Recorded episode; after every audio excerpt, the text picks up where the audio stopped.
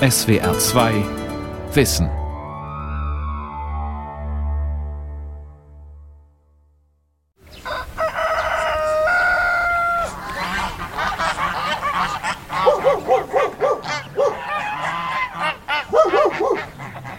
Это территория возле этого мусорника, мусорный полигон. Das ist unsere Mülldeponie, mitten in den Wiesen. Die Kühe weiden gleich daneben. Der Müll wird verbrannt, sehen Sie? Auf jeder Sitzung des Ortschaftsrats verlangen wir, dass der Platz wenigstens umzäunt wird, damit der Wind die giftige Asche nicht in den Fluss weht. Kostja Komanschuk, knapp 30, ist zweiter Vorsitzender der Bürgerinitiative Altes Volenien. Auf seinem Smartphone zeigt er die Abfallberge in seinem Dorf. Aber nicht nur dem Müll gilt seine Sorge. Das Verhältnis zum Ortschaftsrat und zur Ortsvorsteherin ist zerrüttet. Dabei will die Bürgerinitiative nichts anderes, als dass die Gesetze eingehalten werden. Und dass ihr beinahe 1000 Jahre altes Dorf Grizew wieder lebenswert wird. Bürgerinitiativen in der Ukraine. Jung, selbstbewusst und demokratisch. Eine Sendung von Gisela Erbslö. Мы вызвали полицию. Полиция э, категорически отказалась э, составлять протокол. Wir brachten das э, Video zur Polizei, aber die Beamten lehnten es ab. Erst als wir ihre Polizeimarken fotografierten und mit dem Staatsanwalt drohten, nahmen sie ein Protokoll auf. Und der Ortschaftsrat tut so, als ob wir blöde wären. Immerhin informieren uns jetzt die Anwohner von sich aus, wenn wieder Müll verbrannt wird. Aber wir dürfen ihren Namen nicht nennen. Sie haben immer noch Angst vor der Obrigkeit. Im Dezember 2013 probten überwiegend junge Ukrainer den Aufstand gegen eine zunehmend autoritäre und antieuropäische Regierung. Die Proteste fanden vor allem in Kiew, aber auch in anderen Städten des Landes statt, und ihre Wirkung war gewaltig. Viele Menschen im Land gründeten in der Folge eigene Initiativen um sich von den ineffizienten staatlichen Strukturen unabhängig zu machen. Die einen besorgten Hilfe für die aus dem Kriegsgebiet im Osten und von der Krim Geflüchteten, andere unterstützten die verwahrloste ukrainische Armee. Weitere Initiativen kümmerten sich um Waisen, Kinder von Suchtkranken und Gefängnisinsassen. In letzter Zeit aber scheinen sich Müdigkeit und Enttäuschung über ausbleibende Veränderungen breit zu machen. Von zwölf eingetragenen Initiativen an einem Ort seien höchstens zwei oder drei wirklich aktiv, heißt es. Viktoria Feofilova, Mitte 40, ist seit 1999 im zivilgesellschaftlichen Bereich tätig. In den vergangenen Jahren habe sich einiges geändert, sagt sie. Положительно могу сказать то, что организации стали более профессиональными. Die Initiativen, die überlebt haben, sind professioneller und besser geworden. Sie arbeiten bewusster und gründlicher als zuvor. Vor der Revolution von 2014 gab es diese Art von Organisationen gar nicht. Es gab Geldquellen. Man nutzte sie und machte alles Mögliche damit aber dass man über den Bedarf nachgedacht hätte, über das, was bestimmte Gruppen oder Schichten der Bevölkerung wirklich brauchen und über Strategien zur Verbesserung der Verhältnisse. Und dass es dabei um die Werte gegangen wäre, die uns wichtig sind. Und nicht nur darum, was machbar ist. Nein, das passiert erst jetzt. Wie lernt eine von postsowjetischen Zuständen und von einem Krieg zerrüttete Gesellschaft wieder als Gemeinschaft zu funktionieren? Und wer ergreift aufgrund welcher Erkenntnisse die Initiative, diese oder jene Lücke zu füllen? Meist sind es junge Leute zwischen 20 und 40, wie der studierte Historiker Wladislav Pirichotko, der für die unabhängige Organisation Incha Osvita andere Bildung arbeitet развитие, как мне, политической культуры, медиаграмотности, kritischего мышления. Это вот те три Politische Kultur, Medienkompetenz und kritisches Denken. Das sind die drei Dinge, die die ukrainische Gesellschaft jetzt am dringendsten braucht. Sehr wichtig ist jetzt der Aufbau einer Zivilgesellschaft, die neue Politiker und Amtsträger stellen kann. Im Grunde ist diese Entwicklung schon im Gange. Wir haben jetzt eine Reihe jüngerer Gemeinderäte, die willens und fähig sind, die Arbeit der staatlichen Behörden zu kontrollieren.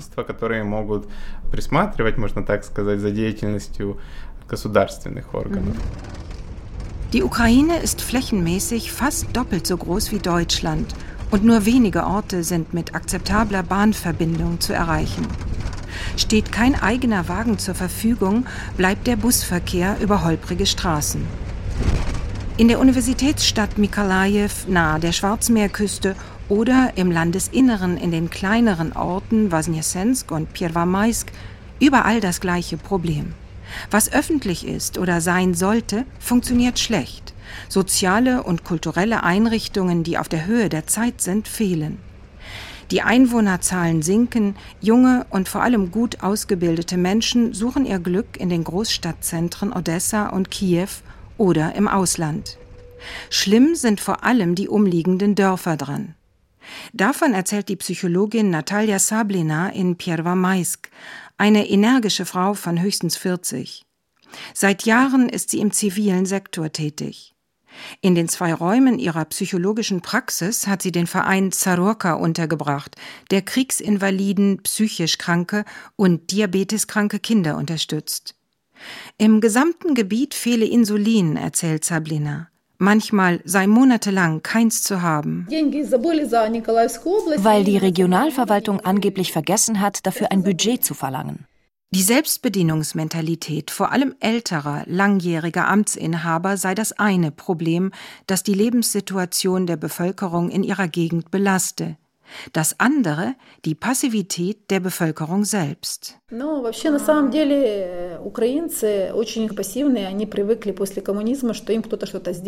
Der Kommunismus ist längst vorbei, aber viele Menschen glauben immer noch, andere müssten für sie handeln. Das Dach ihres Hauses ist undicht, jemand muss kommen und es in Ordnung bringen.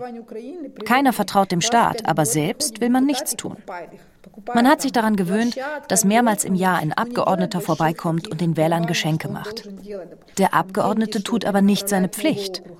Zum Beispiel das Geld, das für bestimmte Projekte, Schulen, Straßen usw. So bereitgestellt wurde, weiterleiten.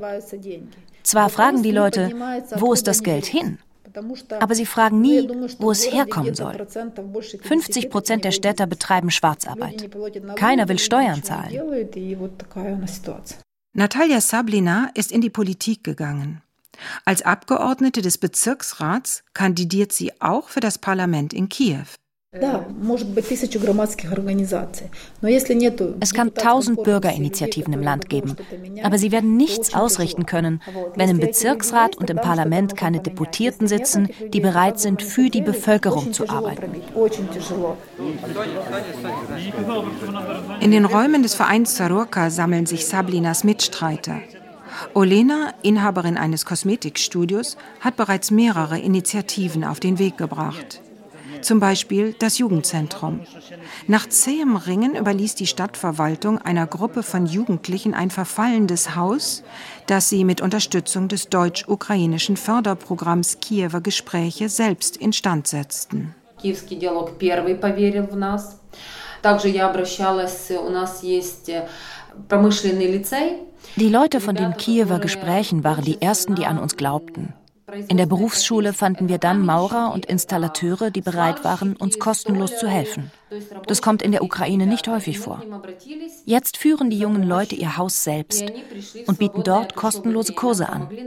Da kann man Finanzmanagement lernen oder wie man in der Öffentlichkeit spricht und eine Führungspersönlichkeit wird.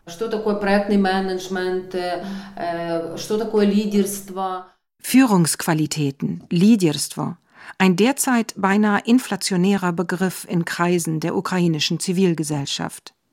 Dabei geht es ganz einfach darum, erklärt die Politikerin Sablina, zu lernen, wie man sich als Staatsbürger verhält. Wir stellen Abfallkörbe auf, aber wir können den Abfall nicht für die Menschen hineintun. Sie müssen doch verstehen, dass ihre Umgebung ihnen gehört, nicht den Politikern.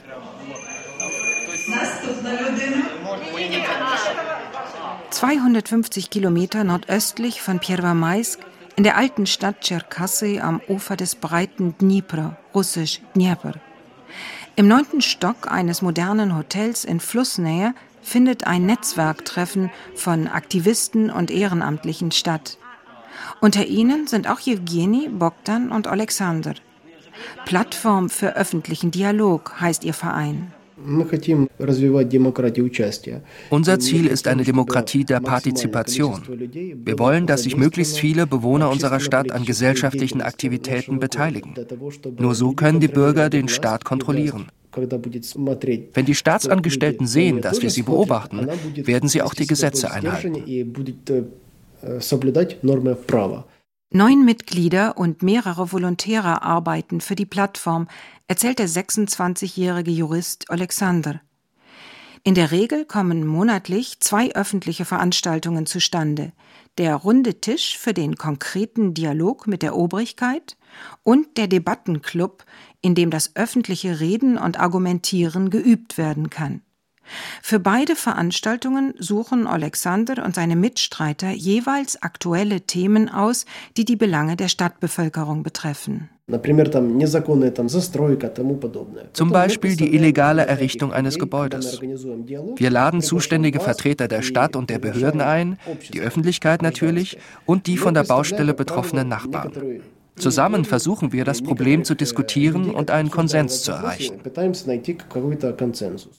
Seit 2017 werden regelmäßig Einwohner, Lokalpolitiker und Angestellte der Stadtverwaltung an einen Tisch geholt. Daneben gibt es die App Chiyame, was so viel heißt wie Sind wieder Schlaglöcher auf den Straßen? Die Straßen sind Teil unseres Korruptionssystems. Wenn es gelänge, das viele Geld zu retten, das in dunklen Kanälen versickert, könnten endlich die Straßen besser werden.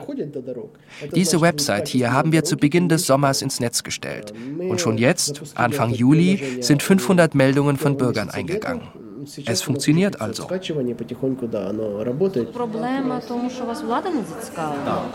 Keiner hält die Bürgerbewegung für eine besonders große Kraft.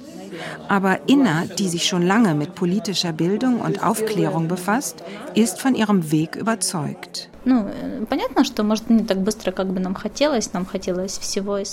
Es geht nicht so schnell, wie wir es gerne hätten. Aber wir müssen berücksichtigen, dass wir im Krieg mit Russland sind. Unser Land ist teilweise besetzt. Das hemmt die Entwicklung. Was wollen wir denn? Die Europäische Union, nicht Russland. Und auf die, meine ich, gehen wir doch seit dem Maidan zu. So haben wir es entschieden. Mit dem westlichen Ausland verbindet die ukrainische Bürgerbewegung vieles. So erhalten auch die Netzwerker von Tscherkassy und Lviv logistische, inhaltliche und finanzielle Unterstützung durch das deutsch-ukrainische Förderprogramm Kiewer Gespräche, das bereits im Raum Pierwomaisk aktiv ist. Mitkonzipiert und finanziert werden die Kiewer Gespräche von der Berliner Organisation Europäischer Austausch und der Stiftung Renaissance des US-Amerikaners Soros. Die ausländischen Kooperationspartner begleiten aber sie schreiben nicht vor, was und wie etwas zu tun ist. Ohne ihre finanzielle Unterstützung wären viele, vor allem langfristige Projekte in der Ukraine noch heute nicht zu realisieren. Dennoch, der ausländische Einfluss, der zweifellos ausgeübt wird, ist umstritten. Aktivist Alexander hat dazu eine klare Meinung. Лично я вижу это с такой точки зрения, что все-таки ich sehe das so. Die russische Föderation versucht, die Ukraine in ihrem Einflussbereich zu behalten. Europa hat eigene Absichten und investiert Geld, damit die Ukraine demokratische Werte übernimmt und wirtschaftlichen Erfolg hat. Wenn wir nicht mit Europa und den Vereinigten Staaten kooperieren, müssen wir mit Russland gehen. Das will ich auf keinen Fall, denn wir haben es 300 Jahre lang getan und es hat uns den Holodomor, den Hungertod von Millionen Menschen im 20. Jahrhundert gebracht. Der Einfluss aus dem Westen ist für mich das geringere von zwei Übeln. Wie Alexander denken vor allem junge Ukrainer. Viele Ältere, die noch in der Sowjetunion aufwuchsen und deren Muttersprache Russisch ist, behaupten, die zunehmende, zum Teil durch Gesetze vorangetriebene Ukrainisierung der Gesellschaft wende sich gegen das Russische und die russische Kultur. Entsprechend kontrovers werden Fragen der Erinnerungskultur, des sowjetischen Kunsterbes und nicht zuletzt die Ursachen und Folgen des Krieges um die Separatistengebiete Donetsk und Luhansk gesehen. Für solche und ähnliche Themen hat die NGO Incha Osvita die Werkstatt Lebendige Geschichte eingerichtet. Nastja Liliuk stammt aus Luhansk und hat soeben ihr Bachelorstudium an der Kiewer Kunstakademie abgeschlossen. Im Untergeschoss eines mehrstöckigen Wohnhauses teilt sie sich ein Gemeinschaftsatelier mit anderen Studenten. Die Decke ist niedrig, der Putz von den Wänden geschlagen, der kahle Raum fast ohne Mobiliar. Hier wird Nastja ihr Projekt für die Geschichtswerkstatt zeichnen.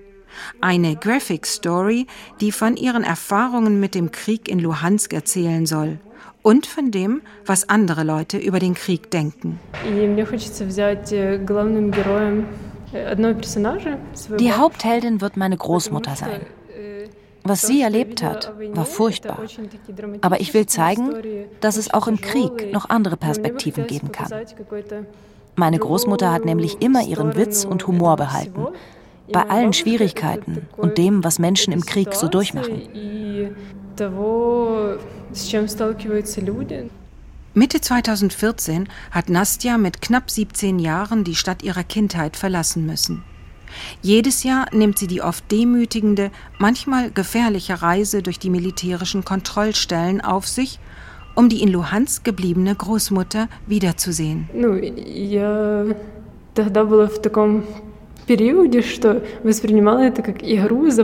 Damals war das alles wie ein Spiel für mich. Vier Jahre später erlebe ich es viel intensiver fühle plötzlich den Schmerz und den Verlust ganz stark und verstehe, wie Menschen durch Propaganda auseinandergebracht und Familien wie unsere zerstört werden. Trotzdem soll meine Geschichte von den zwei Seiten im Krieg erzählen. Von dem, was schrecklich ist und davon, dass es trotzdem Freude und Humor geben kann. Ich weiß, dass ich damit provoziere. Provozieren, um Gespräche entstehen zu lassen. So war es auch bei einem früheren Projekt mit der Geschichtswerkstatt, bei dem Nastja half, sowjetische Kunstwerke zu fotografieren und zu katalogisieren, die in Gefahr waren, zerstört zu werden. Wladislaw Pierichotko hatte das Projekt mitkonzipiert. Um die ganze Geschichte der Ukraine zu verstehen, meint er, dürfe die sowjetische Perspektive nicht einfach ausgeklammert werden. In der Ukraine kursieren zwei Narrative zur nationalen Geschichte die sich gegenseitig ausschließen. Das sowjetische Narrativ auf der einen und das nationalistisch-ukrainische auf der anderen Seite. Wir von der Werkstatt Lebendige Geschichte wollen eine alternative Sicht entwickeln, die verschiedene Standpunkte und, sehr wichtig, auch regionale Besonderheiten berücksichtigt. Ideal wäre natürlich der Dialog. Aber leider spaltet die Geschichtspolitik jetzt alle Teile unserer Gesellschaft.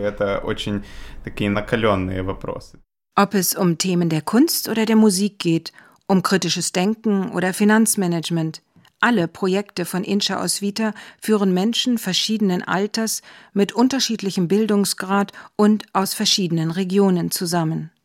Und sie machen sie mit den Besonderheiten der wechselnden Orte und Regionen bekannt, in denen sie stattfinden.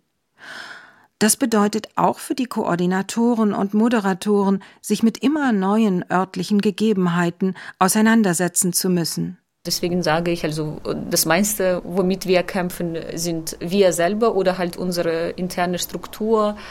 Wie schaffen wir von einer Seite nachhaltig und stabil zu sein, aber von der anderen Seite auch flexibel zu sein und doch dezentral zu bleiben.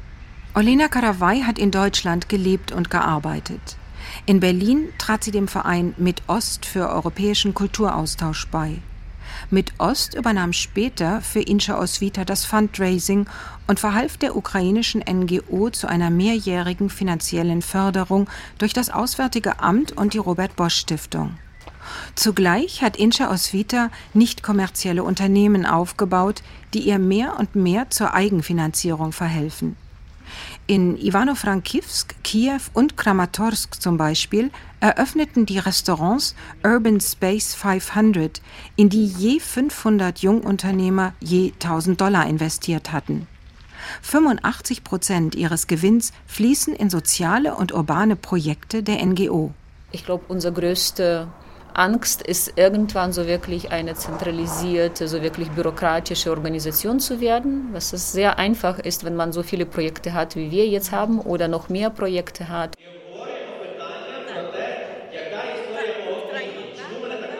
Im Städtchen Uschgorod im Karpatenbogen kooperiert Incha Osvita mit den Kiewer Gesprächen.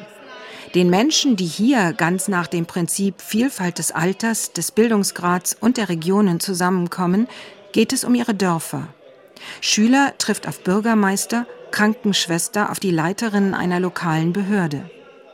Druschba, zu Deutsch Freundschaft, heißt das Hotel, ein 70er-Jahre-Klotz im Sowjetstil, in dem die Dorfaktivisten tagen. Die 18-jährige Maya aus Milniki in der Landesmitte berichtet, dass sie dabei sei, in ihrem Dorf ein Studio für digitales Design und somit Arbeitsplätze zu schaffen. Und Kostjantin aus Martinovka erzählt von seinem Parkprojekt, das in seinem Dorf neue Lebensgeister geweckt habe. Es war Teil einer Dorfschülerwerkstatt, die seit Jahren in verschiedenen Gebieten der Ukraine von Viktoria Feofilova geleitet wird. Die Schüler diskutieren zuerst, was ihnen fehlt, dann einigen sie sich auf das, was alle gern hätten.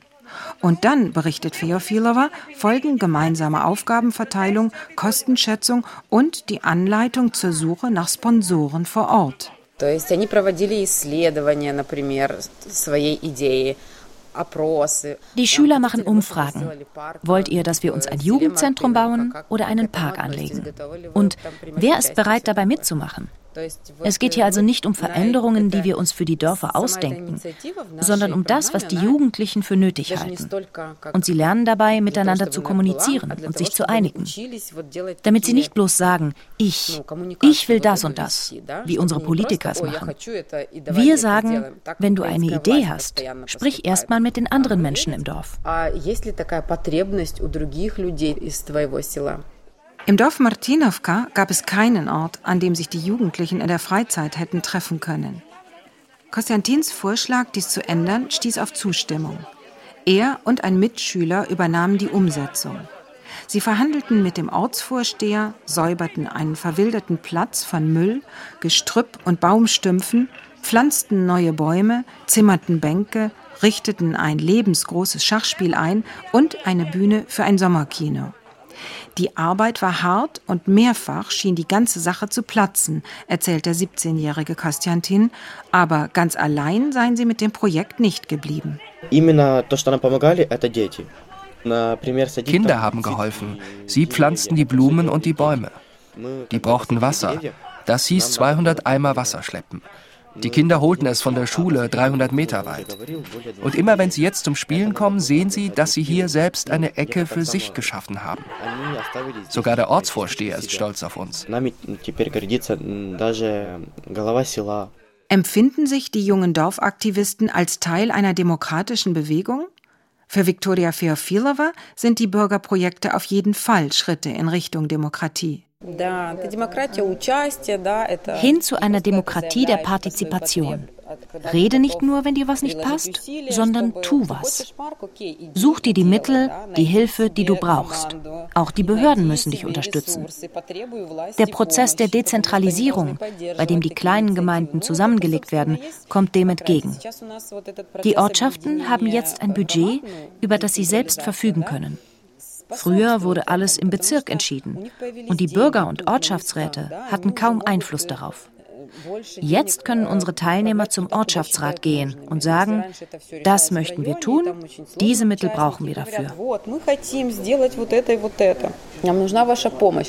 Auch die Medien, regionale Presse und Internetzeitungen zeigen jetzt Interesse an den Aktivitäten des zivilen Sektors.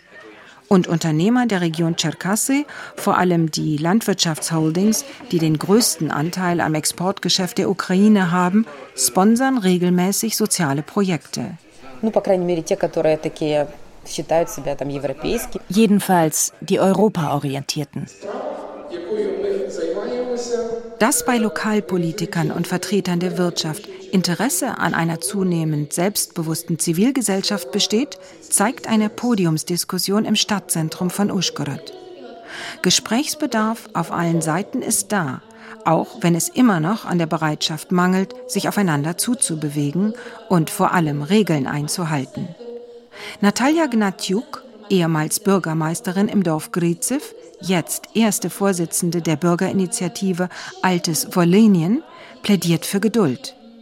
Staatsbürgerliche Verantwortung sei nicht von heute auf morgen zu lernen.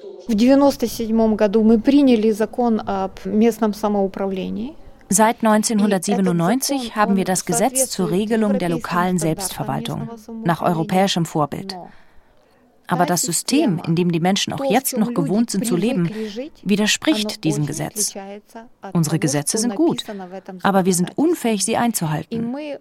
Das habe ich begriffen, als ich Vorsitzende des Dorfrates war und die Veränderungen nicht durchsetzen konnte, die die Gesetze vorschreiben. Deswegen bin ich in den zivilen Sektor gegangen.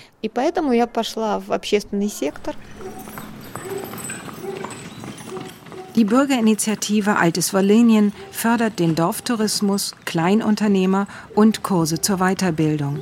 Sie hat einen Kreditverein gegründet und Dorfbewohner dazu bewegt, Zimmer für Feriengäste anzubieten. Für Menschen ab 18 veranstalteten Natalia Gnatjuk und ihre Mitstreiter ein Sommerferiencamp möglichst weit von der Zivilisation entfernt. Dort haben sie ohne Komfort und digitale Ausrüstung das Gemeindeleben geprobt, mit allem, was dazugehört. Mängel aushalten und selbst beheben, Infrastrukturen entwickeln, Konflikte schlichten, wählen und sich zur Wahl stellen, Wahlreden halten und Ämter übernehmen. Zwei Monate später kommen in Grizev 30 junge Leute zusammen, um Bilanz zu ziehen. Fast alle sind begeistert. Und drei jüngere Brüder zwischen 12 und 14 argumentieren überzeugend, dass das nächste Sommercamp auch für Menschen ihres Alters offen sein müsse.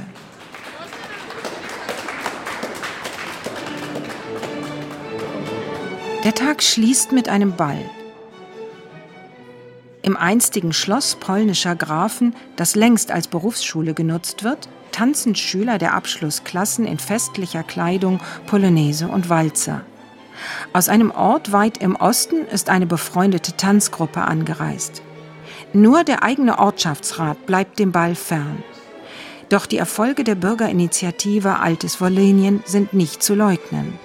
Ein Drittel der Dorfbevölkerung nutzt ihre Informationen und Aktivitäten.